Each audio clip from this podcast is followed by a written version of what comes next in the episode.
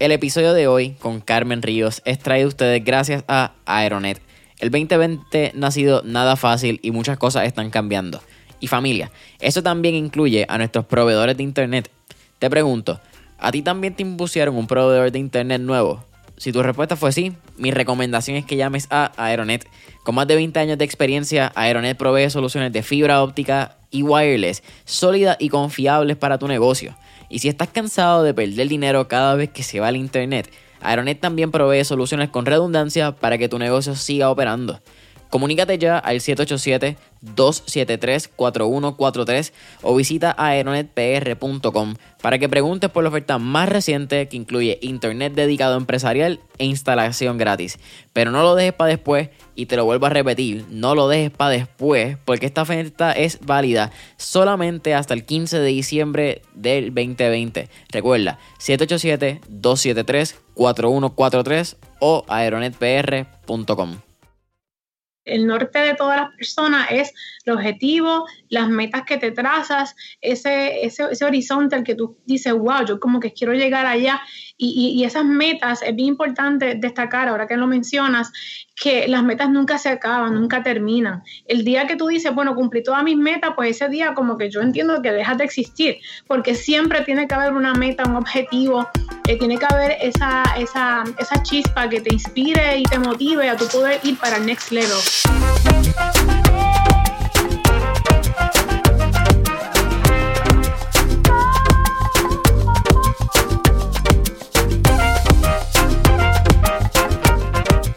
¿Qué es la que hay familia? Mi nombre es Jason Ramos y bienvenido a Mentores en Línea, un podcast donde hablamos con los empresarios e influencers responsables por las marcas más destacadas, para que así conozcas quiénes son tus mentores en línea.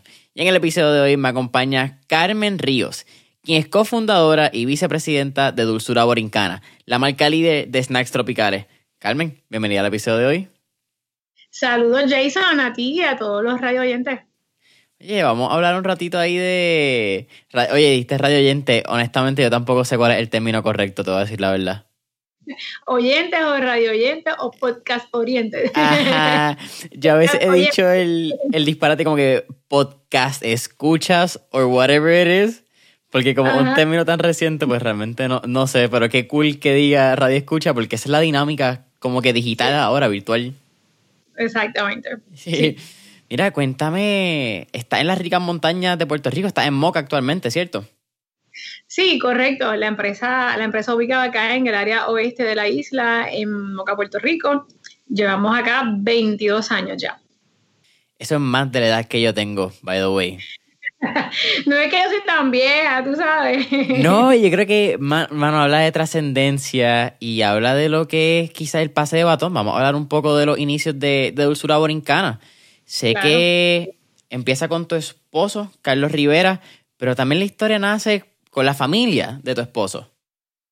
Sí, correcto. Eh, el papá de Carlos tenía una pequeña fábrica que hacía barritas, bocaditos de coco, eh, más rayo y ajonjolí, esos tres productos, eh, lo hacía desde, básicamente desde la marquesina de su casa, con su familia.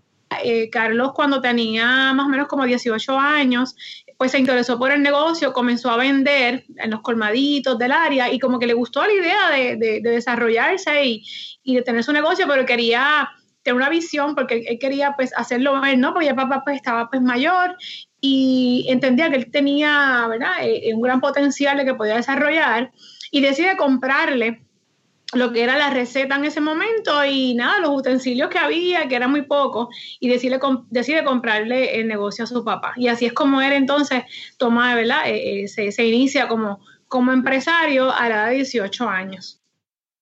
¿A qué edad ustedes se conocen? Mira, yo tenía 17 años cuando conocí a Carlos, yo estaba en high school. Eh, Carlos tenía ya como unos 21 años más o menos, 22 años tenía cuando yo lo conozco. Este, mm, nada, nos hicimos novios, nos conocimos. Él me dice, yo, pues tú sabes que en la conversación, pues uno pregunta, pues a qué te dedicas, etcétera. Pues yo era estudiante, yo estaba en high school todavía. Y mm, yo le pregunto, pues, ¿a qué te dedicas? Me dice, pues mira, yo pues manejo una pequeña fábrica, hacemos pues dulces típicos, como, ¿verdad? Como tradicionalmente se conocen. Y, Y pues nada, a mí me gustaría, ¿verdad? Que tú, ya con esto, con el pasar de los meses, me gustaría que, que te incorporaras conmigo y que me ayudaras a, a, echar este negocio hacia adelante porque realmente yo pues no puedo solo y necesito algo de ayuda. Y ahí es cuando pues Carlos me, me invita a emprender con él.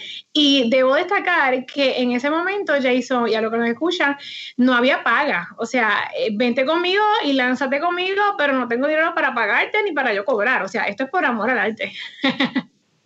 Cuando él te hace e, esa, esa oferta bastante interesante, como te acabas de mencionar, porque no hay paga, ¿tú estabas, ¿tú estabas segura que querías hacerlo o, o, fue como que, mira, esto es nuevo para mí?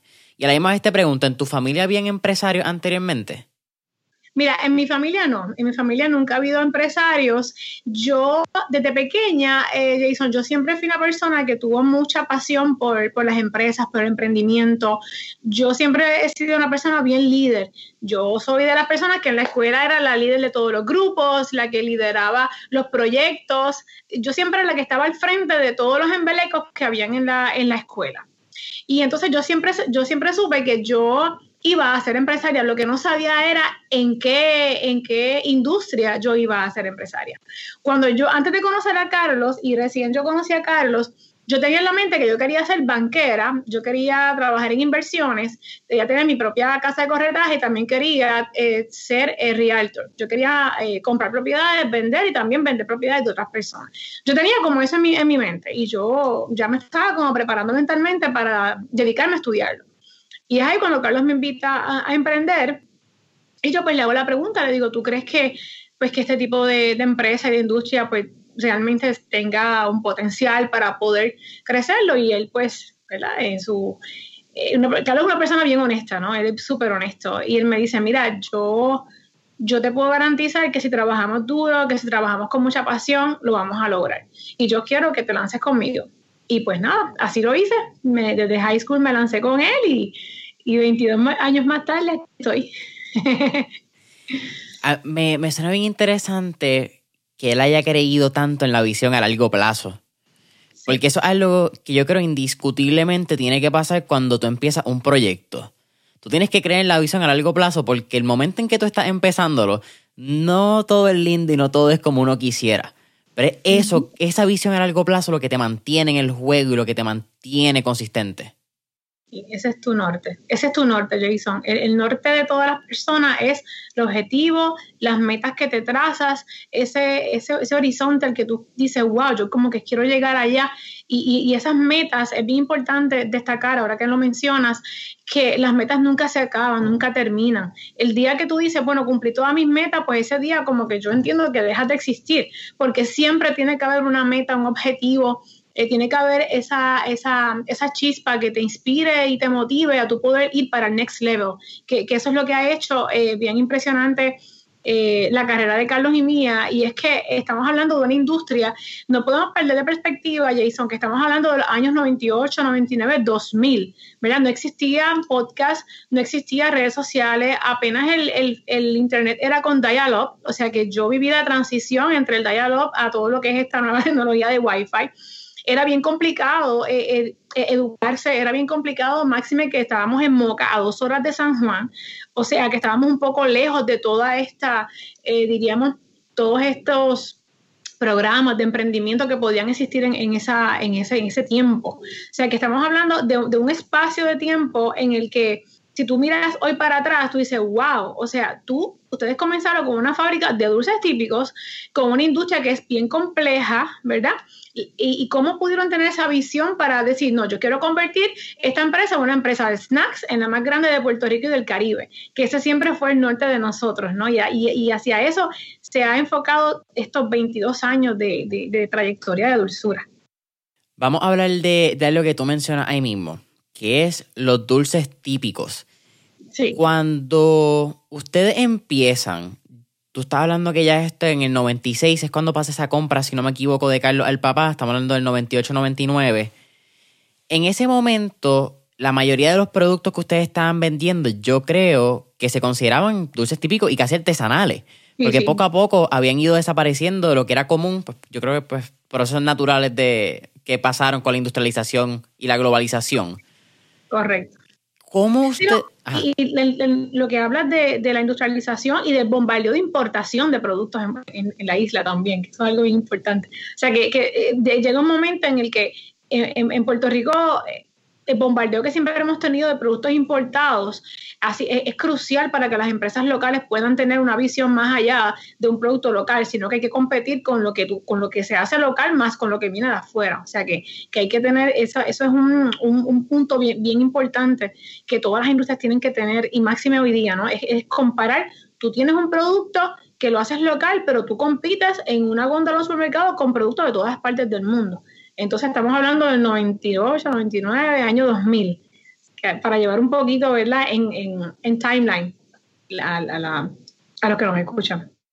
¿Cómo? Y tú lo acabas, vamos a hablar, dijiste par de puntos ahí, pero no quiero adelantarme porque en verdad la conversación va a estar buena. pero cuando empiezan en, en tú me decías 98, 99, ¿cómo ustedes tuvieron que educar a, tanto a su cliente como a su consumidor, porque yo creo que el cliente de ustedes pues son los supermercados, el punto retail y el consumidor es el individuo, la persona que lo come, que lo come. Pero como es eso mismo, porque ustedes cambian de lo que es el dulce típico artesanal a convertirlo a un snack, algo que puede ser más en tu diario vivir, no tiene que ser necesariamente cada vez que lo vea cuando vaya a Loíza o una feria de pueblo, I don't know. Correcto. Sí, pues mira, esa, esa transición fue paso a paso, eh, fue una transición de, mucho trabajo. Eh, te digo que, que, ha sido, básicamente esa ha sido una, una, diríamos, una de las partes más difíciles de lograr, ¿no? Eh, lograr primero que el punto de venta eh, diga, mira, sí, e, ese cambio que hiciste me gusta, eh, los quiero en mi tienda y también que el consumidor lo vea con buenos ojos, porque tú, estás luchando con dos, tú estás luchando con, con, el, con el consumidor, con el cliente, que es el punto de venta, plus el consumidor también. Y entonces lo que, lo que, lo que hicimos, Jason, una de las cosas bien importantes es que las empresas tienen que entender que todo tiene una transición, que todo tiene un, un tiempo espacio. O sea, tú no puedes lanzar un producto hoy y decir, ah, bueno, pues pues yo lancé ese producto y, ya, y, eso es lo que tengo, eso es lo que tengo para ofrecer. No, nosotros desde que, desde que comenzamos, desde que yo me incorporo con Carlos y empezamos a, a sentarnos a analizar lo que estaba ocurriendo en el mercado, dijimos, bueno, esto es lo que hay y nosotros tenemos que empezar a movernos si queremos evolucionar e insertarnos en el mercado. Porque como tú bien dices, era una industria, la industria de dulces típicos en esos años era algo como las empresas que había, pues sí, había varias empresas, había, sí, había varias empresas grandes, pero no tenían la, visión y la presencia que, yo quería que tuviera en, el punto de venta. O sea, me explico, podría estar quizás en una esquinita, eh, en un raxito, este, ¿verdad? Y, no tenía esa importancia que meritaba tener un producto que, que, es hecho aquí en nuestra isla, que ha vivido con nosotros por cientos de años, y, y, y cómo, cómo, ¿verdad? Cómo a través de hablarle al consumidor, ¿verdad? De decirle al consumidor, mira, tienes, tienes un producto que sí es típico, pero se ve bonito. Y, y, esa fue una de las primeras etapas de la empresa, comenzar a cambiar el formato de los empaques. Si tú me dices cuál fue el step número uno, como que para dar ese golpe, fue cambiar el empaque. Nosotros fuimos uno de los pioneros en hacer los mini bites. No sé si tú, no vas a recordarlo pero antes se, trabajaban más bien como barras grandes. Y nosotros comenzamos a trabajar los mini bytes, comenzamos a empacarlos individual, eh, comenzamos a hacer etiquetas más llamativas. Y así poco a poco, año tras año, fuimos evolucionando en la manera en la que presentábamos el producto, insertándolo en lo que estábamos viendo, cómo los demás dulces en, el mercado se presentaban, ¿verdad? Porque tú veías, pues veías a, a los chocolates, etcétera, cómo se presentaban y nosotros queríamos llegar a eso. Por supuesto, la limitación económica era gigantesca. ¿verdad? Porque pues no teníamos capital, era según vendías, pues acumulabas, eh, ahorrabas y entonces comprabas e invertías. O sea que ese fue por el primer step. Vamos a comenzar a cambiar los empaques, vamos a comenzar a hacerlo, a, tener unos empaques con una percepción un poco más, una visión un poco más globalizada, más acorde a lo que está en el mercado. Ese fue un primer paso. Eso está bien cool que tú mencionas lo de la globalización, porque yo creo que quizás mientras hemos ido un poco más, ahora en el 2020, después de María, que estamos mirando mucho lo local, yo siento que a veces cuando pensamos en abrir una empresa nos, gusta mirar qué hay en el mercado de Puerto Rico, cuál es nuestra competencia local. Pero es bien importante en un 2020 que estamos, que ahora tenemos acceso a las redes sociales, que si tienes una tienda en línea puedes vender a cualquier parte del mundo, que miremos la competencia a nivel global. Porque eso es lo que es, al fin y al cabo. Y si tienes un buen producto, tu producto puede ser más que un 100 por 35. Sí, correcto. Yo creo que yo, yo creo que esa ha sido una de las claves de, Carlos y mía en manejar la empresa y que siempre hemos mirado eh, en el macro, ¿no? Siempre hemos mirado el macro, no el micro. Un, paso, un, próximo paso en ese momento para seguir como el timeline, Jason, fue que nosotros entendíamos que que este producto tenía que tener mejor presencia en el punto de venta. Y es en el año 2004 cuando nosotros presentamos, y, y esto, fue, esto marcó un, marcó un paso bien importante en dulzura. Y es que nosotros eh, nos convertimos en la primera empresa de confección de dulces y snacks tropicales o típicos como puertorriqueño lo quiera llamar. Em, en, tener nuestra propia categoría, en categorizar los productos. O sea, me explico, para aquellas personas ¿verdad? Que, que no entienden un poquito el concepto. Como usted va a un supermercado, usted ve los productos agrupados, usted ve los jugos, toda una sección de jugos, refrescos, etcétera. Eh, en, el, caso de nosotros, nosotros estábamos mezclados con la categoría de, candy, de, los chocolates, de los chicles, de, todo, de toda esa categoría. Como que nos difuminábamos un poco en esa categoría. Además de que se nos hacía bien difícil crecer, pues porque ahí hay marcas muy poderosas, ¿no? Eh, muy grandes de chocolates, de chicles, etcétera, que, que, nos limitaban el crecimiento. Y en el 2004, cuando nosotros le presentamos a, la cadena Walmart, le presentamos la, la, alternativa de hacer nuestra propia categoría. Es decir, yo quiero un segmento en, en tus tiendas donde tengamos ¿verdad? Una parte de, queríamos romper con lo que existía, casi todo lo que había eran tablillas, queremos sacar cuatro tablillas, poner ganchitos para colgar las bolsitas y luego entonces las tablillas. Y las primeras dos veces que fuimos nos dijeron, ustedes están bien locos, váyanse en Paramo que tómense un café porque ustedes están mal. me imagino. Y la, el hecho que, y qué bueno, tú trajiste ese punto, ya yo quería hablarlo también, que es cómo tú compites en ese tipo de góndola. Porque tú estás mencionando cuando estás en dulces, compites con unos mega monstruos. Y en, estos supermercados, si hablamos de estos mismos mega monstruos que son corporaciones multinacionales, tienen unos acuerdos con estas mismas multinacionales también, por poner el caso de Walmart, eh, en Estados Unidos ustedes también están en Publix, en Targets. Es, bien difícil tú competir con alguien que está dándole millones y viceversa en compras que están haciendo cuando tú estás empezando. Correcto. Así que lo, que lo que hicimos fue presentarle la, alternativa de crear una categoría nueva, ¿verdad? Eh, basado en, el tipo de producto que, somos, ¿verdad? En el área, en la sección donde estaban las guayabas y, todo lo que son frutas enlatadas, etcétera. Y entendíamos que, había una oportunidad. Y, esto es esto es bien importante, Jason, porque la visión que se tiene que tener para tú en el 2004, estamos hablando de 16 años atrás, es decir, caramba, yo quiero como que como que yo entiendo que este producto eh, podría tener su propia sección y debe tener éxito. Así que después de dos o tres intentos de decir, no, ustedes están locos, eso no va, por fin, como somos muy perseverantes, que eso es una de las cosas que nos distinguen a Carlos y a mí, nos dieron la oportunidad, nos dieron cinco tiendas pilotos y de ahí en adelante lo demás ha sido historia. Eh, fue todo un éxito, pudimos hacer pudimos hacer la sección, eh, tuvo crecimiento y hemos podido trabajar en el mercado general y demostrarle, ¿verdad? Demostrarle al mercado general que tener esa categoría pues ha sido todo un éxito. A través, de a través del tiempo, em, una de las cosas bien importantes que hemos hecho en la categoría es eh, atender las necesidades del consumidor. Eh, atender las necesidades del consumidor no es otra cosa que tú mirar qué es lo que Jason quiere, qué es lo que fulano y sultano quiere, qué es lo que quiere comprar y cómo yo satisfago esa necesidad. Una de las cosas eh, eh, importantes en una empresa es que tú no te puedes enfocar en lo que tú quieres. Jason, tú no puedes hablar por ti, tienes que hablar por lo que tu audiencia quiere, qué es lo que quiere escuchar. Y eso pasa en todas las industrias del mundo. ¿Qué es lo que mi consumidor quiere? Lo que el consumidor quiere hoy, Jason, no es lo mismo que quería hace 10, 15 años atrás, ni es lo mismo que va a querer dentro de uno o dos años. Eso es bien cierto. Sí, y, tomando, tomando como, como norte esa, ese estudio de lo que está ocurriendo en el mercado, eso ha sido otra de las, diríamos, de las eh, estrategias que nosotros hemos utilizado muchísimo en la empresa. Y es mirar qué es lo que el consumidor está buscando. Ah, el consumidor está buscando, se está moviendo a productos sin gluten.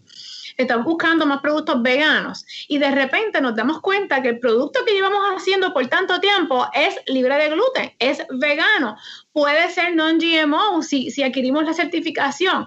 Entonces, de repente tú haces una introspección de lo que tú vendes, del producto que tú tienes en tus manos o tu servicio y te das cuenta que te puedes insertar en las tendencias mundiales y las tendencias locales e internacionales. Y esa parte, yo siempre invito a, todos los empresarios a que tomen en consideración siempre esa evaluación de tu producto o servicio, porque quizás tú fundaste, como dije al principio, tú fundaste una empresa hoy, no significa que de aquí a 10 años tienes que seguir haciendo lo mismo. La evolución es parte esencial del crecimiento de una empresa. No hay, no hay eh, eh, evolución si no hay innovación. Así que es como que todo, evolución, innovación, te trae crecimiento. Eso es un punto que yo, ¿verdad? Que, entiendo que, es muy importante y muy trascendental en la empresa. Vamos a, hablar eventualmente de lo que es la certificación de eh, GMO, que fue este mismo año, si no me equivoco, a principios o a finales del año pasado, ¿cierto? Pasado, el año pasado, sí. sí. Pero cuéntame, antes de llegar a eso, pues más o menos como que en orden cronológico. Claro como para el 2006, ustedes comienzan a exportar y ese es como que otro paso bien grande que dan en dulzura. Sí, nosotros comenzamos eh, a exportar. Realmente el paso gigante de exportación lo dimos con la cadena Marshalls. Nosotros recibimos una llamada del comprador de Marshalls que quería reunirse con nosotros, que estaba en Puerto Rico, y eh, logramos eh, introducir el producto desde, desde el año 2000. En Marshalls entramos en el 2010 y 10 años más tarde continuamos supliéndole, siendo la primera y única empresa puertorriqueña en introducir los productos en Marshall, TJ Maxx eh, y Home Goods en, la, en las, tres, las tres sombrillas de ellos. Eh, previo, previo al 2010, en el 2006, hicimos un intento de, bueno, no hicimos un intento, exportamos a Florida, no nos fue muy bien por varias razones, ¿verdad? Porque pues no todo es eh, peaches and cream, como decimos por ahí, ¿verdad? No, no todo es color de rosa.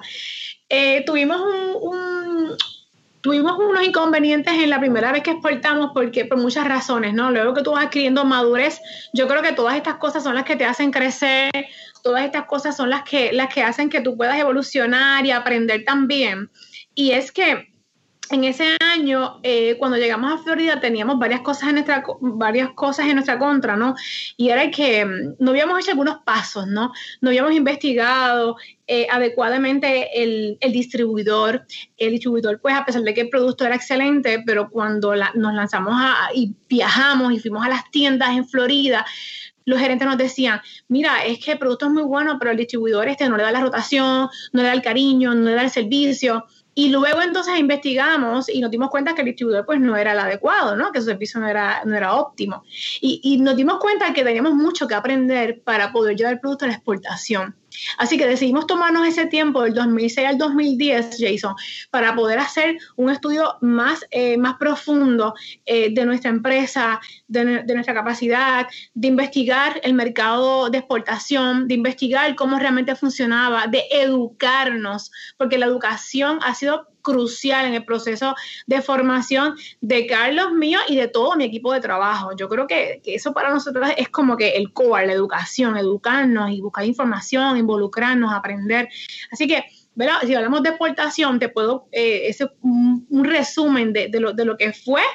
Eh, de lo que fue en aquel momento eh, hasta hoy día, ¿no? Que ya pues sí, luego de eso pues seguimos incorporándonos en diferentes mercados, hemos estudiado muchísimo, hemos viajado mucho, hemos aprendido cómo funciona cada mercado, es un mundo. Florida es muy distinto a lo que es Nueva York, a lo que es Maryland, son mercados que tienen sus peculiaridades. Así que eh, eh, aprendimos una gran lección en aquel momento y yo creo que nos sirvió como, como punta de lanza para entonces nosotros eh, pues, investigar más, educarnos más y y conocer tanto de la exportación como, como, ¿verdad? como conocemos hoy día. Diez años luego de esa vez de Marshalls, si no me equivoco, están alrededor de, o más, más de 3.000 puntos de venta actualmente. Y empezando, ¿verdad? Hace 22 años que ustedes eran los que manejaban los pequeños supermercados locales y las eh, reposterías, panaderías donde se vendían.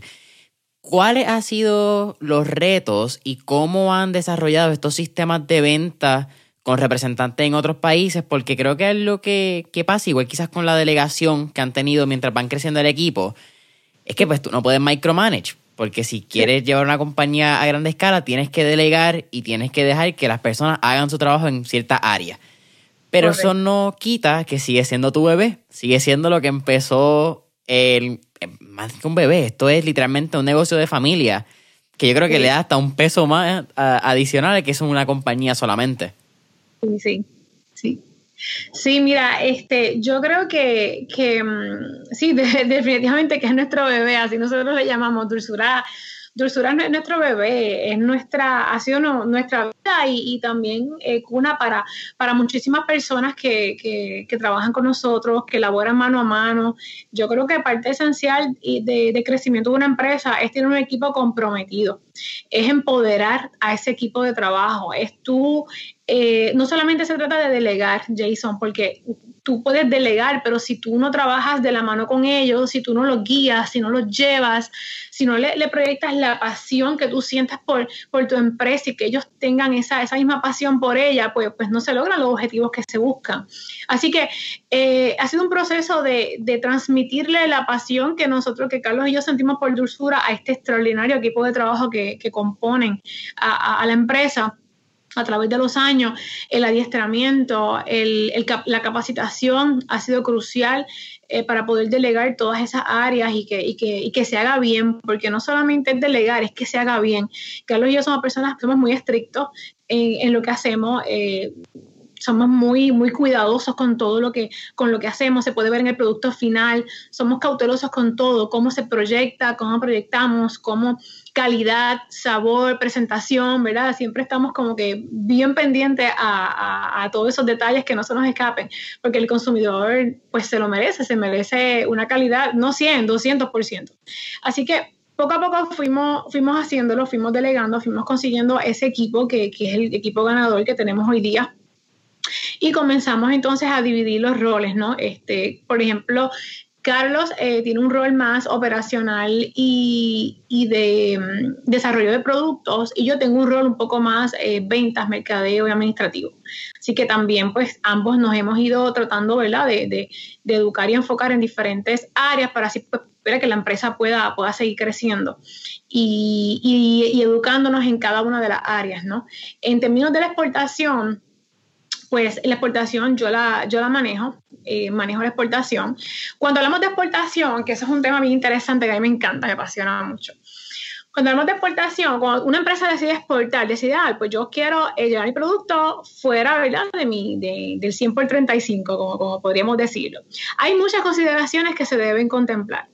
Eh, entre ellas, ¿cómo lo voy a hacer? Lo voy a hacer mediante un distribuidor, lo voy a hacer mediante un broker, yo voy a poner mi propio centro de distribución en, ese, en, ese, en esa localidad, en ese estado o en ese país, eh, lo voy a hacer directo a una cadena de tiendas. Ah, hay que, decir, hay que decir qué es lo que vas a hacer y cuáles son tus capacidades y tu alcance. Porque yo, tú me dices, Carmen, ¿qué tú quisieras hacer? Ah, yo quiero hacerlo todo. yo quiero hacerlo todo, yo quiero, yo quiero tenerlo todo, pero es viable, es coste efectivo, es realista esas son las preguntas que los empresarios tenemos que hacernos. Queremos, es una cosa, pero realmente podemos hacerlo. ¿Y cuán viable es? O sea, que es una pregunta que siempre debe estar sobre la mesa. Así que cuando nosotros tomamos la decisión y, y, pues consultamos, ¿verdad? Consultamos cómo vamos a hacerlo, pues fuimos viendo en el camino y estudiando cada uno de, de los métodos de exportar. Y actualmente estamos utilizando tres tres métodos de exportación. Utilizamos el que va directo a las tiendas como Marshall, TJ Maxx, Home Goods. También estamos en Ross Stores, que es parecido a Marshall. También estamos en Burlington y estoy hablando de Estados Unidos de América. Eh, tenemos miles de puntos de ventas con, estas mega, tiendas. También trabajamos con distribuidores, distribuidores que tienen su almacén y su flota de, de camiones y su equipo de ventas. Y también trabajamos eh, con representantes, con broker. Un broker que representa la línea y la presenta a una cadena de supermercados. Así que esa es la forma en la que, en la que actualmente nosotros estamos trabajando lo que es la, exportación. Un poquito resumido, ¿no? porque es bien, es, bien amplio el tema, que es un tema súper interesante, que podríamos hacer un podcast solamente de exportación. No, y, me parece bien cool porque mi primera compañía cuando tenía 13 años era, aparte teníamos varias líneas como distribución, pero teníamos varias como representantes en la industria de patinetas y lo que era skateboarding y longboards, en ese momento, que era como que la ah, división. 13 años. Yeah, eh, hablamos después un rato más si quiere. Me encanta, me encanta. Ahora siempre está esa sangre de emprendimiento corre por ahí. Yeah. Y, y es bien interesante porque yo he mencionado varias veces en el podcast que yo creo que yo fui o soy de las pocas personas en mi generación que van a tener esa experiencia de lo que es un representante de venta. Porque ya para, mi generación es bien internet, nuestras relaciones son hasta normales, que tengamos amistades solamente digitales, que no nos conozcamos en vida real. Y que ustedes tengan representantes de ventas, menciona también un poco de lo de, yo creo que cuán estructurados están como compañía. No es solamente, mira, aquí está un email y contáctanos, sino que ya hay una delegación de entender sabes que personas que están en ese mercado van a poder entender más ese mercado que nosotros que estamos acá, entender que el tiempo que ustedes quizás pueden estar invirtiendo en entender ese mercado lo pueden usar para abrir otro, conseguir otro representante de venta. O sea, me parece un, punto de vista a nivel de estrategia muy interesante y, y props to you guys en ese sentido.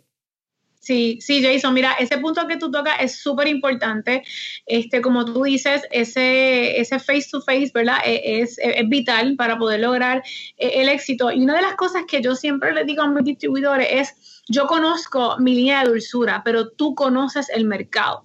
Entonces, esa es la combinación perfecta que podemos hacer entre, entre nosotros que conocemos lo que hacemos y tú que conoces ¿Qué es la necesidad que tiene ese mercado? Porque la necesidad del mercado en Puerto Rico no es la misma necesidad que hay en Florida, en New Jersey, en Nueva York, en Maryland, etcétera. No es igual. Entonces, otro detalle importante es cuán abierta estás tú como empresario para hacer los cambios necesarios para poder ajustarte a ese mercado. Porque si tú no te ajustas a los cambios que tienes que hacer y tú crees que tu producto lo puedes enlatar en un solo empaque, en una sola presentación, y así es, y lo encasilla, y así es como yo, esto es lo que yo tengo, y esto es lo que ahí se acabó, estás muerto. No vas a tener éxito en la exportación, Jason. O sea que parte, por eso te digo que es un tema bien abarcador, porque parte esencial de lo que ha sido y hemos logrado tener éxito en la exportación, es yo sentarme con esos representantes y decir, ok, ¿cuál es tu necesidad? Por ejemplo, yo le vendo a Marshalls y Ross y Burlington pues este mercado requiere unos empaques distintos. Nosotros le tenemos una línea de, bolsas pouches resellables grandes, eh, de 10, de 12, de 15 onzas. Ah, el mercado de Publix, ah, pero ahí son los paquetes pequeños. Ah, que el mercado de Nueva York no tiene espacio para colgar la bolsita. Ah, que necesita una cajita para poner en la tablilla, que se le retire la tapita. Ah, pues también te lo puedo hacer. O sea, es esa apertura que tiene que tener la empresa para poder cambiar sus estructuras, para poder acoplarse y ajustarse a la necesidad de ese mercado. En, nosotros también vendemos en, en el Caribe estamos en Trinidad y Tobago, estamos en Jamaica, estamos en Aruba, en San Tomás, y allí vendemos mediante una cadena de club. Y allí pues tuvimos que generar, ¿verdad? Un empaque especial de club para ese mercado, que son unas pouches grandes, unas bolsas tipo resellables grandes. Y tuvimos que hacer una serie de registros también, porque el mercado internacional requiere unos registros eh, cuando, cuando tú estás en Puerto Rico, ¿verdad? Por la relación que existe entre Puerto Rico y Estados Unidos, pues tú entras como doméstico. Pero cuando vas a vender fuera de, Estados Unidos, pues requiere unos, unos trámites bien complejos. Y esos trámites los tuvimos que hacer tanto para el Caribe como para Costa Rica, que ya hace tres meses hicimos nuestra introducción a Costa Rica. Sí, ahora están expandiendo el mercado de, Latinoamérica. Oye, y me parece, aquí cuando estamos hablando también de, la exportación y de abrir mercado, ahí es donde ustedes también hacen como que esta diferenciación de no somos dulces típicos, somos snacks.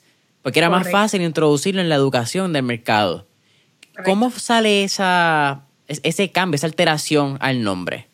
¿O al tipo de producto? Eso, fue un proceso eh, ácido, sigue siendo un proceso eh, complicado, ¿verdad? Porque eh, envuelve educación, envuelve envuelve generaciones también, porque quizás para ti, Jason, pues tú pues, eres un millennial, tú dices, ah, no, pues sí, claro, un snack, una barrita de molí, una barrita de linaza, por supuesto que son snacks, pero cuando hablamos de los baby boomers y estas generaciones, ellos crecieron pues, diciéndole que son dulces típicos, lo cual está muy bien, lo cual está muy bien porque, pues, fine, pues sí, pues, pues, en esencia, pues en Puerto Rico podemos llamarle así, pero ahí es lo que voy, Jason, ahí es lo que voy cuando, cuando hablamos al principio de que hay que tener una visión global, hay que tener una visión de cómo el mundo me ve cómo yo me voy a proyectar ante el mundo. Yo quiero seguir siendo ese dulce típico de Puerto Rico o yo quiero ser un snack que todo el mundo puede consumir. ¿Qué es lo que yo quiero ser cuando salga de, Puerto Rico?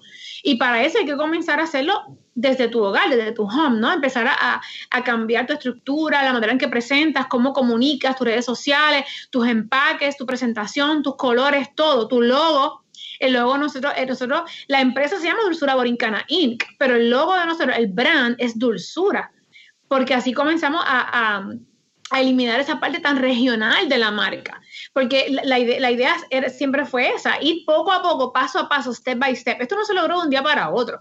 Te estoy hablando de una transición que pudo demorar 8 o 10 años. Eh, eh, eh, fue poco a poco y, nosotros ir, ir canalizando también, porque recuerda, como hemos dicho, es nuestro bebé. Entonces hemos ido educando al consumidor, hemos ido destacándole esos atributos nutricionales del producto. Mira, somos bajos en azúcar, somos bajos en, en calorías, somos bajos en azúcar, no tenemos sodio, etcétera. O sea, ha sido un proceso de educación eh, paso a paso eh, que hemos dado de, de, llevar la línea a que las personas la puedan percibir como lo que realmente es, y es como un snack. Porque, por ejemplo, no somos el único país que hace barras de ajonjolí. La, la producción gigantesca de barras de ajonjolí, ¿tú sabes dónde está? Está en Grecia, está en Turquía. O sea, esos países tienen unas megaproducciones de barras de ajonjolí se hace en Latinoamérica, se hace en Colombia, se hace en México. O sea, estamos hablando de un producto que se consume en muchas partes del mundo. Entonces, hacia, eh, por eso eh, la educación y el salir de tu 100 por 35, el tener una visión global, el tú irte a fe nosotros visitamos ferias alrededor del mundo. Esa inversión que tú haces en ti como empresario, Jason, y, en ti, eh, tú como, como dueño de tu podcast, tienes que estar constantemente eh, educándote como que, tienes una empresa de servicio como una empresa de productos, como cualquier tipo de empresa. Y, y eso es crucial para nosotros, para entonces poder y cómo haces la transición, ¿no? Que paso a paso y llevando al consumidor, ir educando. Y, yo creo que yo creo que lo hemos hecho bien y el consumidor lo ha aceptado. Tenemos mucho por hacer todavía, demasiado por hacer todavía. Pero, pero ha sido bien interesante porque eh, una industria tan tradicional como esta es la primera empresa que logra ¿no? llegar a estos mercados que nadie había llegado a lograr, eh, que, que, no, que nos vean con esos ojos de que cualquier persona de cualquier parte del mundo lo pueda consumir. Es eso, es un gran logro, eso es un gran logro del cual de verdad nos sentimos muy orgullosos. Tú acabas de, mencionar la importancia de ir a ferias internacionales y educarte en otras partes del mundo. Me imagino que entonces ahí también entra lo que es la importancia de los viajes y conocer otras culturas. Correcto. ¿Cuál ha sido ese rol y cuál quizás ha sido la cultura que más te ha impactado? No quiero decir que ha aportado a dulzura, porque yo creo que pues en eso sería el caso de, nuestra misma cultura. Pero ¿de cuál has visto y has observado ciertas tendencias que te han llamado la atención? Grecia. Grecia. Cuando nosotros fuimos a Grecia, eh, nosotros por poco nos deja un tour y todo porque no, no entramos, entramos a un supermercado, porque tú sabes, es inevitable. Yo estoy segura que todos los empresarios que me escuchan en estos momentos dicen, ay, yo no soy el único que lo hago. No, no, no, no, no, mi hermano y mi hermana, no eres el único que lo haces. O sea, cuando tú, no importa en la industria que tú estés, tú siempre quieres ver qué, qué está pasando en el otro lado del mundo, qué, qué el mundo está ofreciendo en tu, ¿verdad? En tu, en tu industria, no importa la industria que tú te desenvuelvas. Así que cuando nosotros viajamos a Grecia, ahí eh, siempre ya nosotros pues sabíamos, ¿verdad? Que, que, que había muchos países y Grecia pues, productores de, este tipo de productos similares, pero cuando tú entras al supermercado y tú ves esas góndolas llenas de productos de Holly, que yo digo, Dios mío, esto es exactamente lo que yo hago, ¿verdad? Y, y ahí tú dices, wow, o sea, todo el potencial que tiene mi producto de expansión y, y, cómo, y cómo aún seguimos quizás eh, pues encasillándolo quizá, que es un dulce típico, dulce, típico de dónde, si esto es un snack internacional. Estamos, en Grecia. Vimos una marca de unas barras de ajonjolí que cuando, cuando lo compramos todas, te puedo decir que compramos, hicimos la mega compra porque queríamos verlo todo. Y nos dimos cuenta que había una marca que es una marca americana, que te, una, una, empresa americana que tiene una marca exclusiva para el mercado de Grecia con barras de ajonjolí. Y, y, cuando tú ves eso, Jason, tú, tú rectificas lo que tú llevas tiempo pensando, lo que tú llevas tiempo estudiando, lo que esa visión que tú, que tú tienes en grande, tú dices, wow, o sea, esa visión que tú, que tú, que tú tienes, esas ideas que tú tienes, pues son reales, míralas aquí, tangibles. Y es, es bien impresionante, es bien emocionante, este, y te, y te enseñan o sea, te deja grandes lecciones. ¿Cuántas oportunidades hay de crecimiento? ¿Cuántas oportunidades hay de hacer cosas nuevas? Y, y, y cuando tú viajas, tú te traes todo ese insumo contigo, todo, todo ese aprendizaje contigo. Y eso ha dado, eso ha sido como el pie forzado para nosotros hacer un proyecto que lo vamos a estrenar próximamente. Te pregunté cuál es la que más te ha inspirado, pero ahora también te pregunto cuál ha sido el país o ciudad ¿qué más te ha impresionado que tú no pensabas que iba a ser tan lindo o tan emocionante? Pero de los viajes que he hecho, eh, son varios, varios, pero una, ciudad que me, dejó así como encantada eh, fue Florencia. Florencia en Italia. Tuvimos una experiencia bien, bien linda. Es una ciudad encantadora, una ciudad que tú sientes que tú puedes ir allí como que cada dos meses y no te vas a aburrir nunca. Eh, la acogida de la gente, el servicio, la comida, las estructuras, eh, no sé, tiene algo que nos, que nos encanta, especialmente la comida. la comida es importante en los viajes, si no hay comida está difícil disfrutarlo.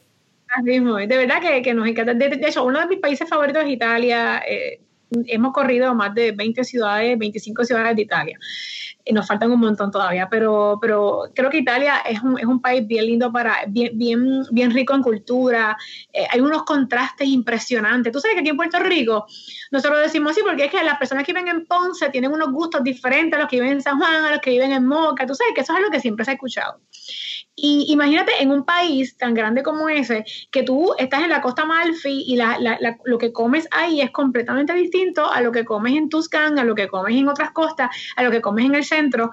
Y, y la gente, las estructuras, todos los colores, es como un contraste bien, bien grande. O sea, de, de tú estar en la, en la, costa Malfi con tantos colores, porque todo es colorido, a estar en Tuscán, que todo es más verde, que todo es más pues más color neutral, es, los contrastes son...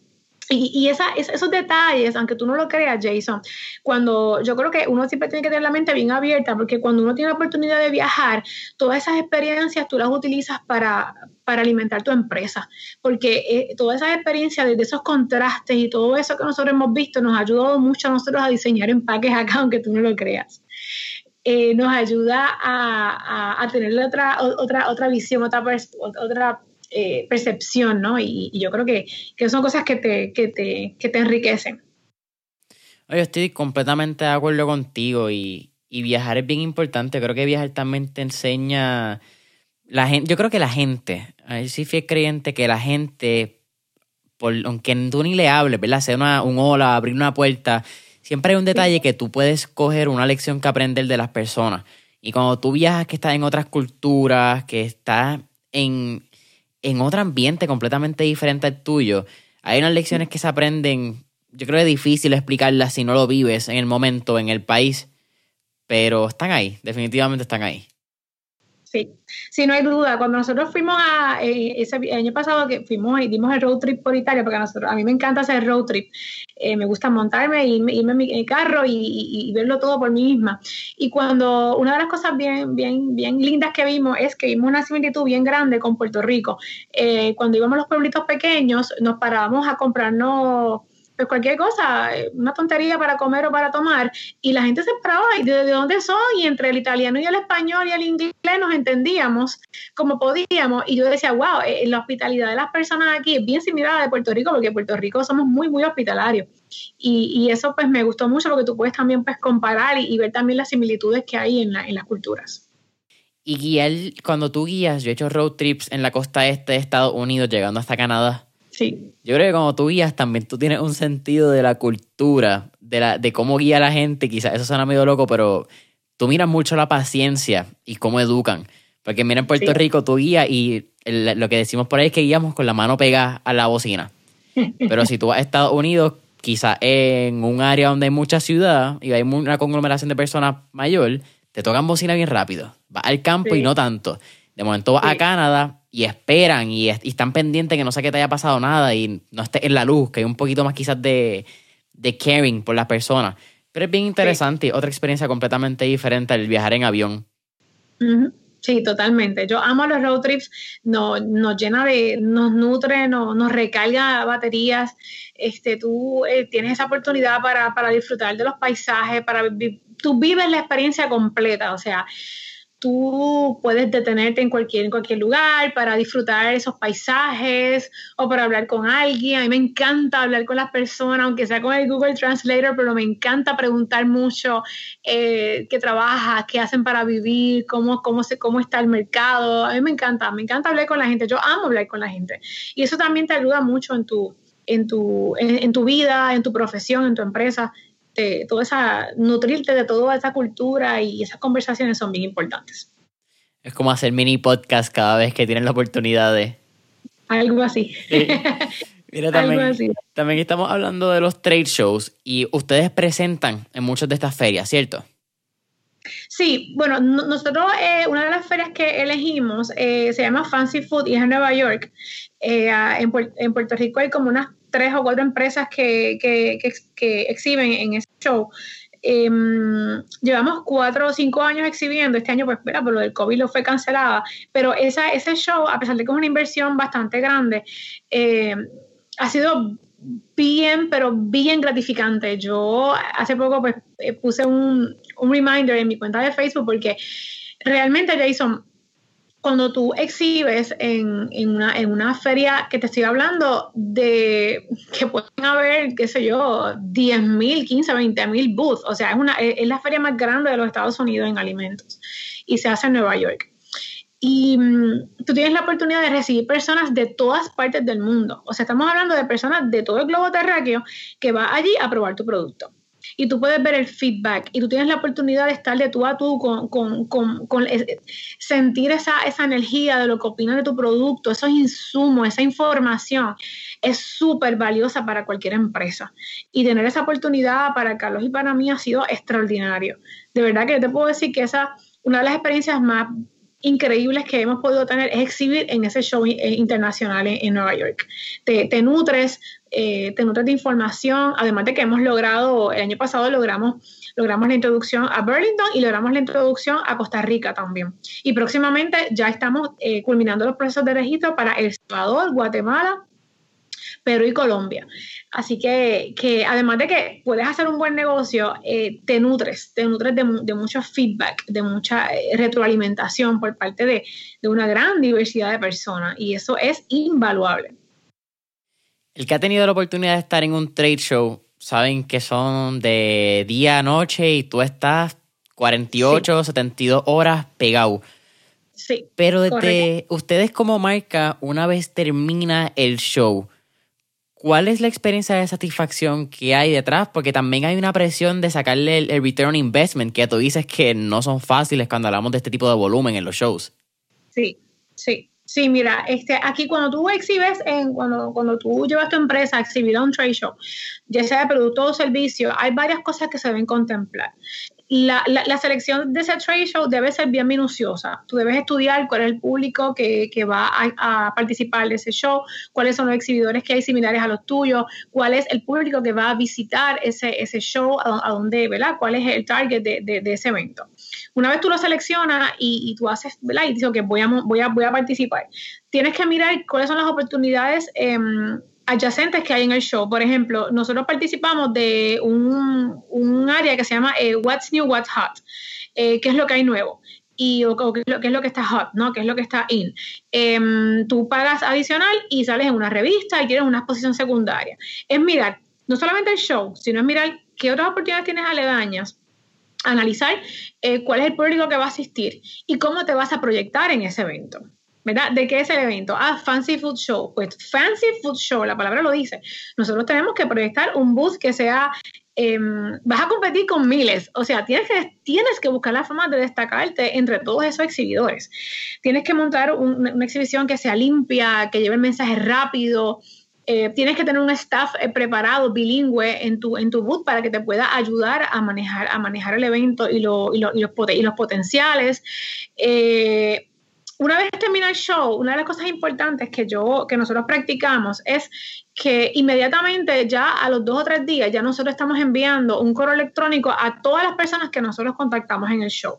Porque de nada te sirve tú hacer esa inversión. Yo he visto muchas empresas que van a, shows en Estados Unidos y, eh, y en otros países y ya lo dejaste ahí. Pero es que el seguimiento es bien importante. Mira, gracias por venir a nuestro boot eh, y hacer las, anotaciones, qué es lo que, qué es lo que ese prospecto eh, quiere, qué es lo que busca, esa, esa investigación y esa investigar sobre eso. En el momento tú no tienes tiempo para saber, ok, vino Jason de, mentores en línea, ok, me dio su tarjeta, pero es bastante rápido. Luego tú haces un poquito de, search, busca quién es la persona, le envías un correo electrónico, haces un seguimiento y ese seguimiento post evento, post show, post trade show, es vital para poder lograr tener esa, ese, ¿verdad? ese retorno de inversión.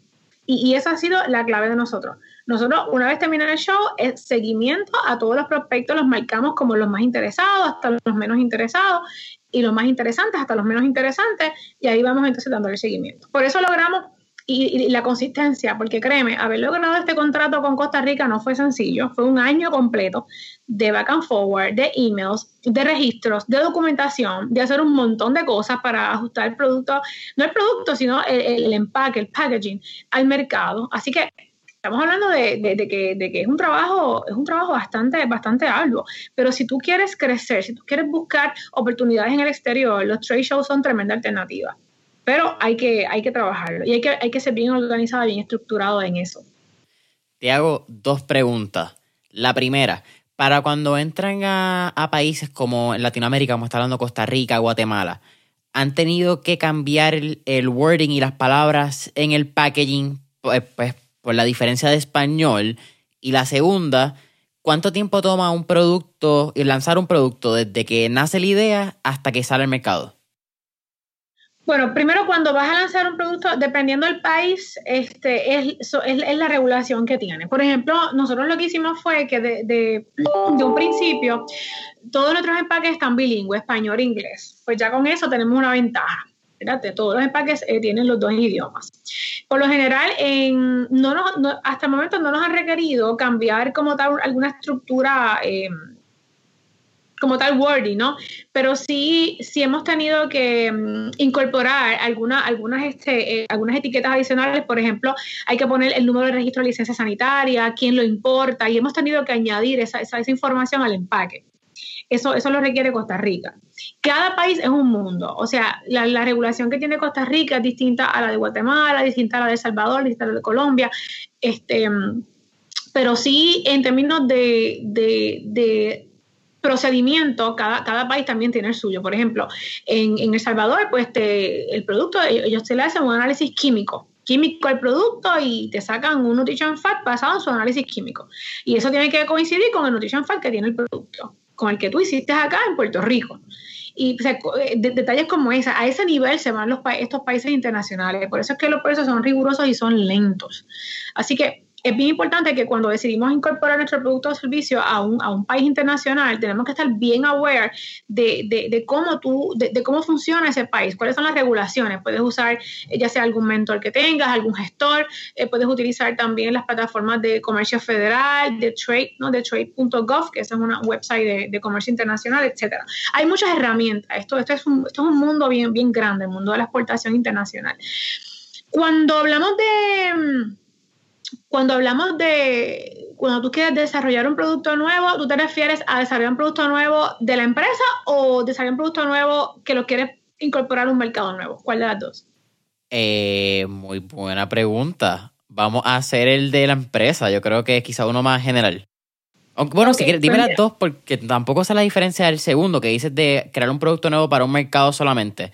En ese caso sería solamente para ese país. Pues mira, cuando eh, a, nosotros se nos presentó en una ocasión la oportunidad de exportar a China, ¿verdad? Eh, no, no pudimos concretar porque es, tan complejo que, wow, estuvo bien complejo. Cuando tú, hay, países en los que te, en cuales te requieren que trabajes un cambio total. O sea, si tú al, empaque, al empaque le tienes, por ejemplo, mis empaques dicen sésame seed, barritas de ajonjolí.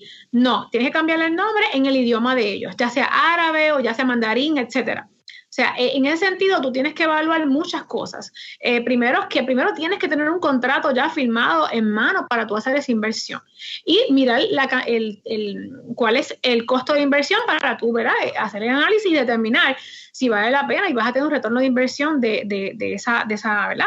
Pues, de, todo ese cambio que vas a hacer o ese producto o empaque nuevo.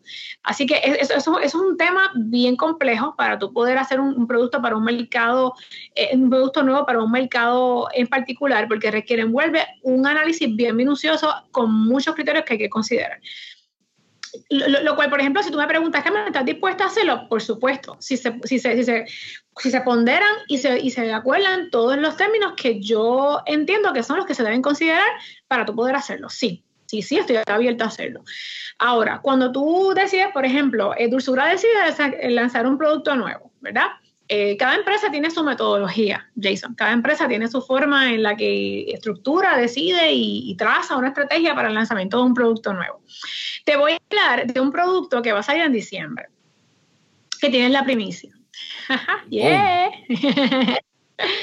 Tienes la primicia. Nosotros vamos a lanzar este ahora en, en, diciembre 2020, estaremos lanzando un, una línea de barritas nutricionales. Entonces, estas barras nutricionales eh, ya llevamos como unos de dos a tres años haciendo análisis. Cuando te digo haciendo análisis, es ver qué hay en el mercado, porque tú empiezas desde ahí, qué hay, qué existe y qué alternativa o valor agregado. Mira lo que te digo, valor. Valor agregado tú le puedes dar a ese producto o servicio nuevo. Pero cuando tú haces algo nuevo, pues que sea lo que realmente tenga valor versus lo que ya está en el mercado. ¿Cuál es el distintivo que tú vas a darle a ese producto? ¿Qué, necesidad tú vas a cubrir con, ese producto? Y entonces, de repente, tú te encuentras con que, yo sé que los que me escuchan, que han desarrollado productos o servicios, se han dado con esta situación.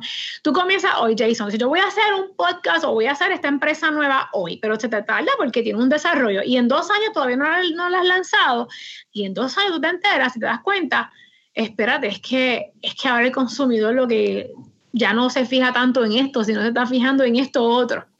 ¿Me sigue? Claro. Entonces ahí, ahí tú dices, ah, espérate, hoy día, ¿qué consumidor está buscando?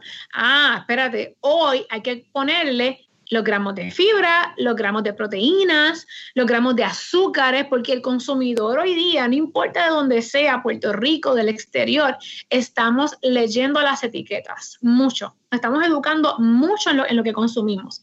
Y eso es parte esencial de lo que ha sido la, la innovación de dulzura en el mercado, Jason, en que siempre estamos mirando qué es lo que, lo que, lo que el mundo quiere, qué es lo que ustedes quieren, cómo nosotros podemos satisfacerlos a ustedes. Y es un reto bien grande, bien grande, bien grande, porque tú tienes que estar todo el tiempo haciendo, haciendo modificaciones, haciendo cambios, eh, innovando, buscando cosas nuevas, educándote. O sea, e, es un trabajo bien, bien arduo, ¿verdad? Este update es, una, es un trabajo bien arduo.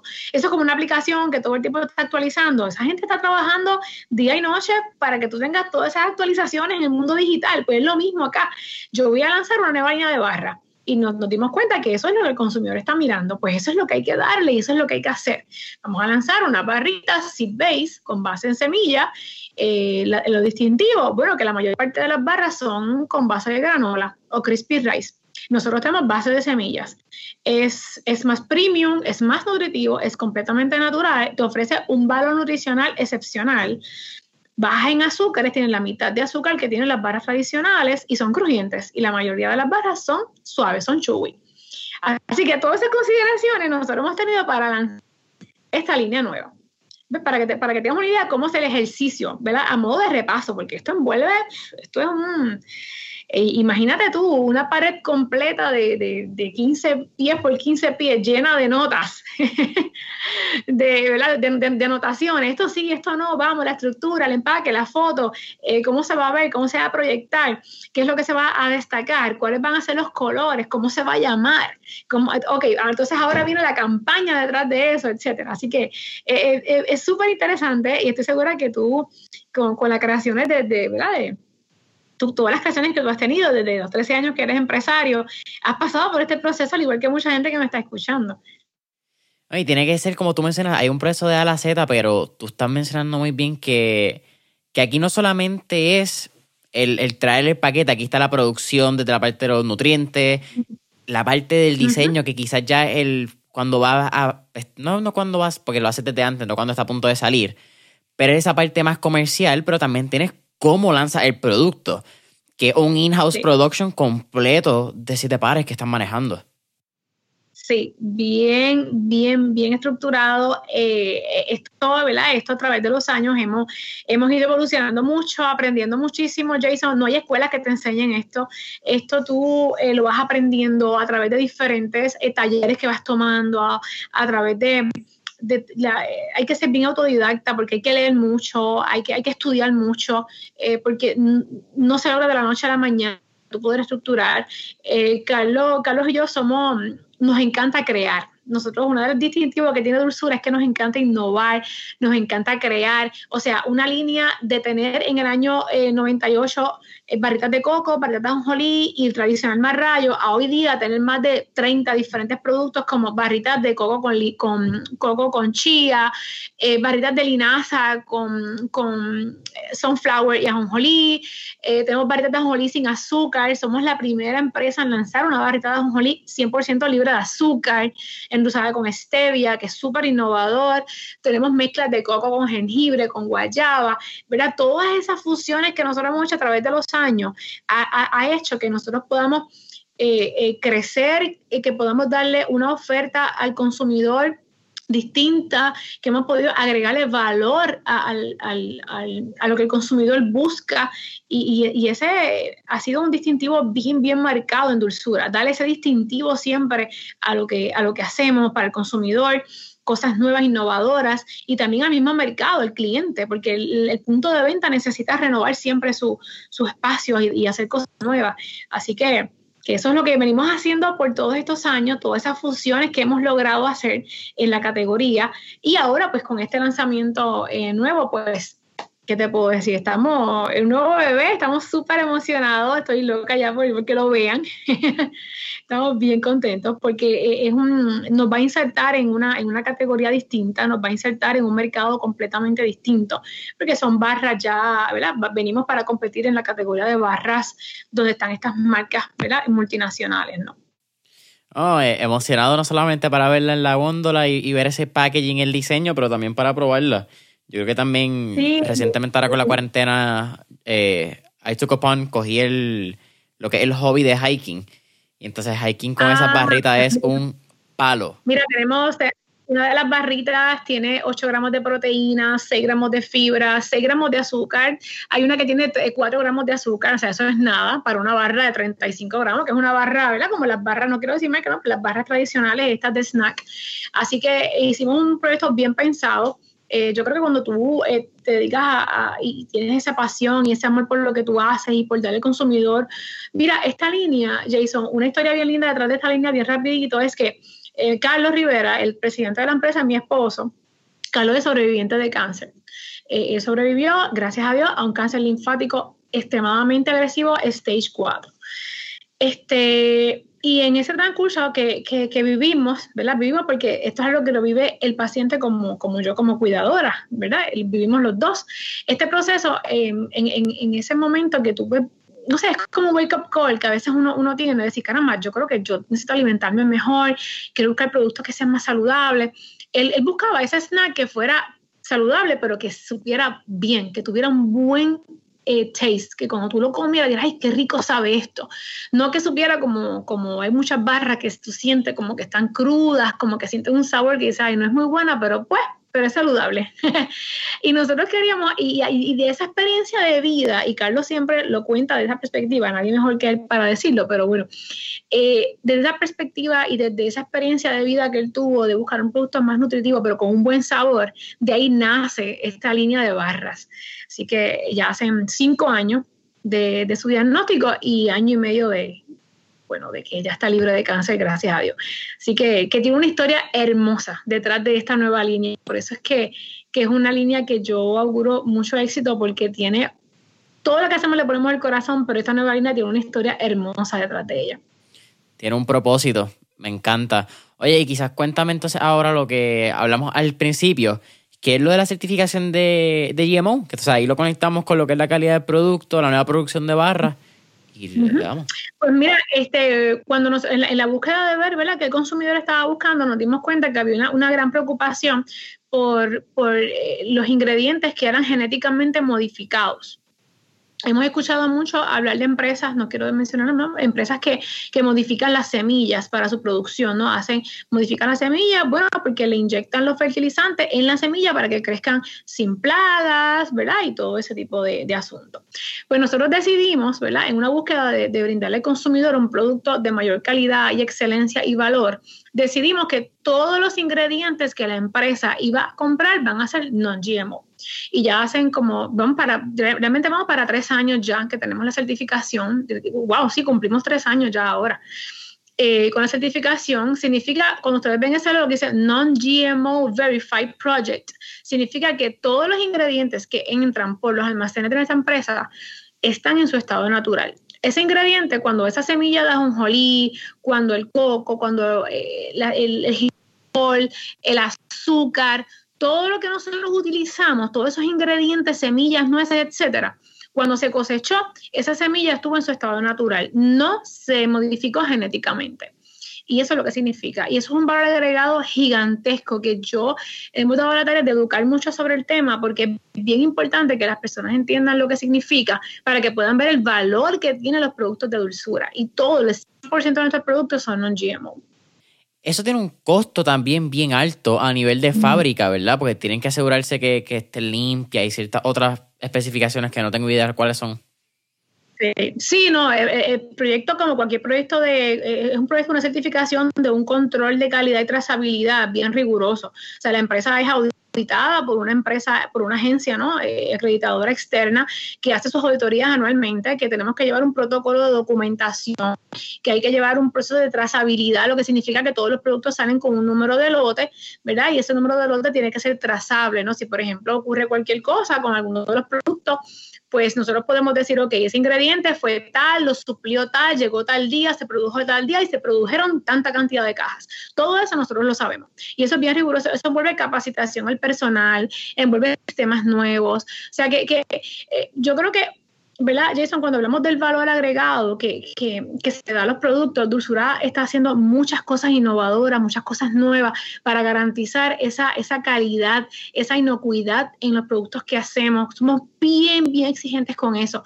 Y créeme que cuando consumes un producto de Dulzura, estás consumiendo un producto de la más alta calidad, con unos estándares eh, súper altos, eh, de unos estándares de calibre mundial, porque es una certificación mundial. Así que, que, que eso es bien importante, porque a veces pues no, no conocemos, ¿no? Decimos, ah, sí, dulzura, güey, sí, hace snacks, chévere, sí, pero detrás de, detrás de dulzura hay un, hay un andamiaje bien grande. tenemos una planta de 30 mil pies cuadrados en el pueblo de Moca. Eh, y desde aquí se elabora eh, y se fabrica todo lo que todo lo que ustedes reciben en sus hogares, del cual imagínate, estamos eternamente agradecidos por todo ese respaldo que hemos tenido siempre, eh, tanto en Puerto Rico como, como fuera de Puerto Rico. Te, viste, la última pregunta antes de. Siempre al final hacemos tres preguntas, pero antes de llegar a esas últimas tres, mencionas la fábrica en Moca y ambos, si no me equivoco, tantos Carlos como tú son natales allí de Moca, ¿cierto? Yo soy original de Aguada. Ok. So, Carlos es de, de Moca. Yo migré para Moca. Ok. sí, Carlos es original de Moca. Sí, pero la, la fábrica siempre ha estado en Moca. ¿Cuán importante es ustedes estar en Moca y apoyar a las mismas personas, quizás a los residentes de Moca y ese pueblo que los vio nacer, porque fácilmente se pudieron haber quizás mudado al área metropolitana, donde está quizás la economía o el mayor activo económico del país? Mira, yo creo que una de las cosas, y esa pregunta te la contesto también a nombre de Carlos, eh, Carlos tiene un amor bien grande por, por su pueblo, por Moca. Eh, es un pueblo pequeñito del área oeste de Puerto Rico, ¿verdad? Pero las personas que nos escuchan, que no viven en la isla, pues sepan que es un pueblo pequeño en el área oeste de la isla de Puerto Rico. Es un área hermosa, la gente es, extraordinaria. Eh, nos encanta el calor humano que hay acá, el recurso humano es impresionante. Em, yo creo que yo creo que nunca hemos pensado en, mudar las facilidades para otro lugar. Obviamente tenemos un centro de distribución en otras áreas de Puerto Rico para hacer la distribución y la logística más fácil, ¿no? Pero la planta, manufactura, todo sale de aquí de Moca. Boom, me encanta. Carmen, ahora sí estamos finalizando Mentores en línea. Siempre al final hacemos tres preguntas un poco más relax, ya fuera del ámbito de negocio. La Pero primera. Me encanta, me encanta, ha sido una conversación súper, súper chula, de verdad que sí. Oye, no, gracias a ti por la oportunidad hoy. Y no lo mencioné, pero ah, soy súper fan particularmente de los dulces de coco con piña que hacen. El dulce de coco también le encantaba a mi abuela. Soy una súper entrevista que estoy súper agradecido por la oportunidad. Claro, gracias a, no, gracias a ti. ahora, sí, terminando mentores en línea. La primera de las últimas tres preguntas que hacemos. Si pudiéramos ir en este trip Back to the Future y montarnos en un DeLorean, ¿qué época, década o periodo histórico te gustaría visitar y por qué? ¿Para atrás o para adelante tú? Puedes hacer cualquiera de las dos a tu libre disposición. ¡Wow! ¿Qué, qué época me gustaría estar? Me gustaría estar en, en, los 80, porque creo que en la época de los... Yo nací en el 81, yo tengo 39 años y lo digo con mucho orgullo. Eh, la época de los 80 es una época, como tengo hermanas que me llevan 10 y 11 años de diferencia, pues vivieron esa época, eh, su, su, su adolescencia la vivieron en esa época. Así que yo, es una época bien divertida, es una época colorida, a mí me encanta la vestimenta de los 80 creo que, en ese tiempo la gente se, hablaba tanto, había tanto contacto físico, personal, era todo tan personalizado, fuera de toda esta tecnología que a veces nos impide tener ese calor humano con las personas. Eh, es una época yo, si tú, si tú notas a dulzura, Jason, y tú te paras frente a una góndola y verás a dulzura, tú te das cuenta que es bien colorida. Así que a nosotros nos encanta eso, nos encanta el color, nos encanta esa, esa alegría. Somos personas que, que, nos gusta, siempre estamos alegres, tratamos de siempre tener un buen ánimo, siempre te buscar el lado positivo de las cosas. Y yo creo que los años 80 proyectan eso, proyectan esa, esos bailes, esos, esa vestimenta, esos colores, esos trajes, este, todo eso retro, me encanta. Es una época que me encanta. Yeah. Segunda pregunta. tenemos un playlist en Spotify que se llama Mentores en Línea Playlist, donde tenemos todas las canciones que motivan y pompean a nuestro entrevistado. Así que, con eso dicho, ¿qué canción motiva o pompea a Carmen Ríos quizá antes de entrar a un trade show, cuando está entrando a la fábrica por la mañana, a una reunión? Wow, qué canción. Wow. Yo creo que Mira, si, hablamos de una canción moderna de, de, ahora, este, This Girl is on Fire, yo creo que es como que, yo tengo un hashtag bien, bien personal que se llama hashtag Girl Leader. Porque muchas personas usan Girl Boss, pero yo, yo considero que, que ser un líder es más importante que ser un jefe. Así que un líder, un líder empodera. Y, y, yo tengo ese hashtag que es Girl Leader. Así que me gusta esa, esa, canción si hablamos de la época de ahora. This Girl is on Fire. Es como que esa canción que, y, con la, y con la música, yo siento, me siento poderosa. Si, si, te, si te voy a hablar de una, de una canción que, que tiene como 19 o 20 años atrás, eh, que me gusta porque en el plano personal mío me gusta, es eh, Portrait de Pink. Portrait es una canción que te, que te explica y te habla. Si no la he escuchado, me encantaría que la escuchara. Se llama Family Portrait. Porque es una canción que te explica y, y te habla de, de, Y fíjate, te estoy hablando de 20 años, casi 20 años atrás, que no había redes sociales. Eh, eh, hoy día esa canción tiene un valor más grande porque te habla de lo que de, de, las apariencias, ¿no? De que somos un family portrait, somos una familia disque feliz allá afuera, pero realmente en la casa estamos a punto, mis papás están a punto de divorciarse, hay problemas en el hogar. Yo no viví eso, valga, aclarar, yo, yo vivo una familia, mi familia y papá todavía tienen 50 años de casado y yo te digo que son un role model, pero me gusta porque se tempera mucho a los tiempos de hoy día. Es como ese, ese, tú ves una foto en redes sociales y me gusta siempre hacer un llamado, siempre le, dejo dicho esto a los jóvenes y me gusta aconsejarlo de que mira, sean genuinos, no se llevar por las cosas que ustedes ven en redes sociales, porque yo creo que más del 80% no son genuinos, son reales, son como apariencias, ¿no? Tú no sabes lo que vive la persona y lo que hay detrás de esa foto. Tú no sabes lo que hay detrás de esa sonrisa. Eh, a veces decimos, wow, fulano de tal, mira qué bien le va. Enfócate en ti, enfócate en ser una mejor versión de ti cada día. No estés mirando lo que aquel hace o el otro hace porque tú no sabes lo que, lo que está ocurriendo realmente en su hogar, en su intimidad. Eh, así que eh, esa canción me encanta. Búsquenla, que les va a encantar.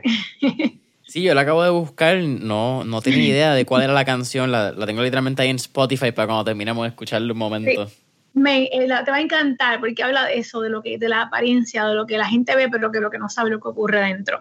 Y yo soy fiel creyente, yo soy una persona bien genuina. El que me conoce sabe que yo soy, lo, soy, soy igual siempre y con cualquier ámbito. Contigo, Jason, que nos estamos conociendo, con, con quien sea. Yo soy bien genuina. Siempre he sido así, soy la misma. Al principio, antes y hoy, siempre. Soy una persona que soy bien transparente. Tú puedes ver en mis ojos, en mi rostro, lo que yo soy. O sea, siempre, yo creo que para mí eso es bien importante, tener los pies bien sobre la tierra. Es que también tú mencionas, y, vas casi en la misma línea de la tercera pregunta, by the way, cuando diste esa recomendación a los jóvenes, en que pues quizás porque es normal y los jóvenes de hoy en día, incluyéndome, yo soy generación Z, yo nací en el 99, yo soy básicamente parte de este milenio. Sí, tú eres generación Z.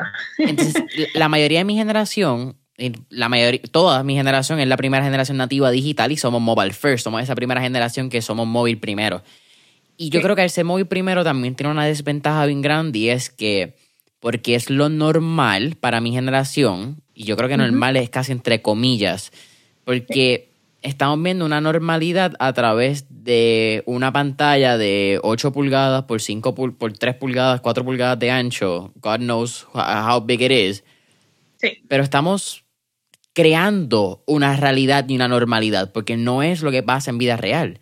tú nunca vas a ver la, si la persona se levantó de mal humor, cuando se levantaron con dolor de cabeza, cuando los demandaron en una compañía, pero sí vas a verlo cuando va a ir a la discoteca, bueno, cuando iba a la discoteca antes de, pandemia, pero relojes, los carros, porque eso es lo lindo y eso es lo que vende. Que yo creo que también es un síndrome de los raperos, en, que no sé si es el nombre, pero para mí es un síndrome, que es el Shiny Object Syndrome, al fin y al cabo. Exacto. Eh, es bien complicado y yo creo que por eso es una de las mismas razones por las cuales hemos visto que la depresión ha subido tanto en mi generación. Totalmente de acuerdo, Jason. Yo, yo siempre, eh, ¿verdad? Cada vez que tengo la oportunidad de dirigirme a a quien sea, o sea, no importa la generación porque a pesar de que tú pues sí, pues naciste ya en esta generación de lleno, pero obviamente vemos mucha gente que se ha incorporado también a este mundo, a este mundo digital.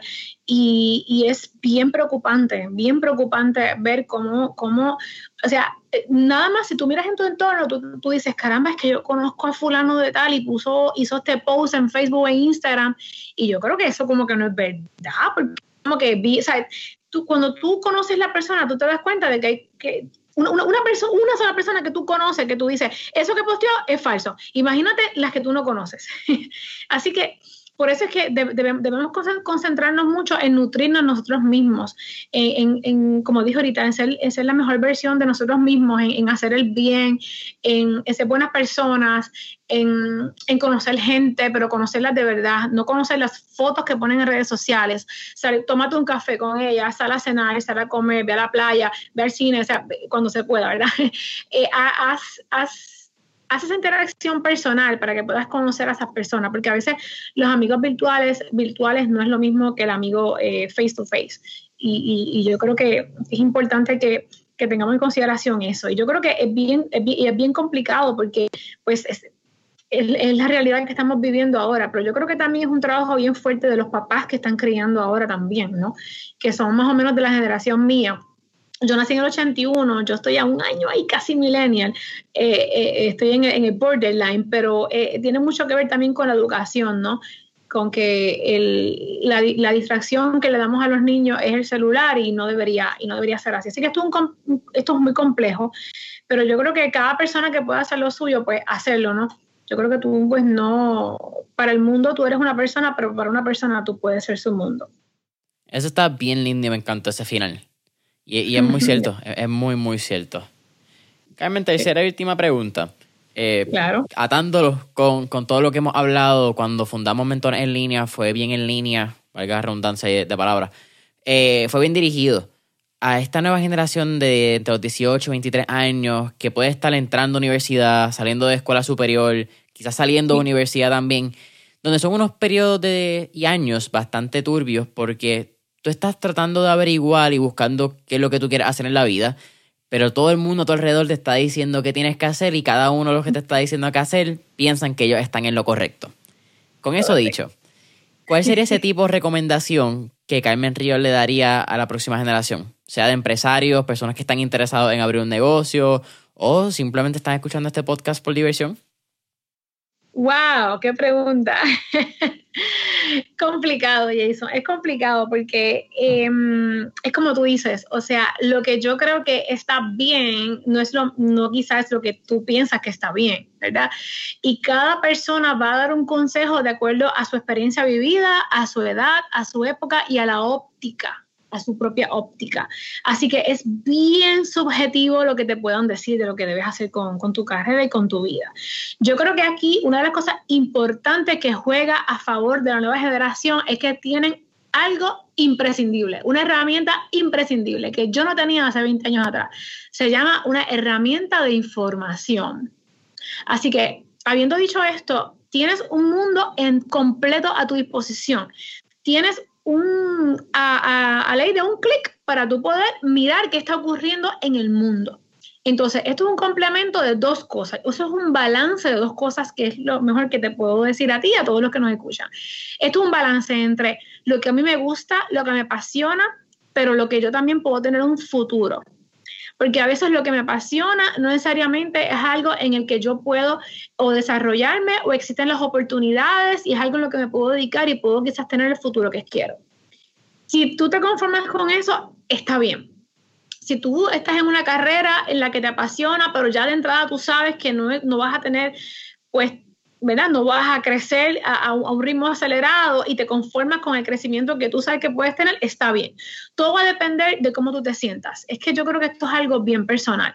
La decisión de lo que tú vas a elegir en tu carrera es algo bien, bien, bien tuyo, pero debe ser un complemento entre lo que te gusta y entre lo que, las oportunidades que existen para que no pierdas el tiempo. Porque tú dices, no, yo quiero ser bien exitoso y a mí lo que me apasiona este, por ejemplo, es hacer, em, vamos por un ejemplo básico. A mí lo que me apasiona es hacer bizcocho.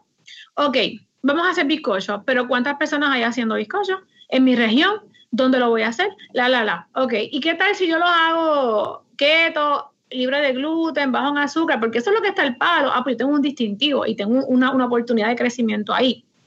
Ah, yo quiero ser, em, no sé, me quiero dedicar a hacer... Eh, programador o trabajar en esa área de tecnología.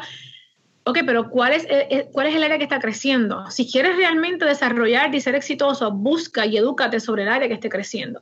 O sea, ¿qué te gusta hacer y cuáles son las oportunidades que existen allá afuera? Es lo que yo te podría decir que siempre tengas esa balanza en tus manos. Ya sea que quieras emprender un negocio nuevo, no siempre lo que nos apasiona es el negocio que va a ser exitoso porque no está el público, porque, no, porque es un nicho muy pequeño o por 25 millones de factores más que podemos mencionar.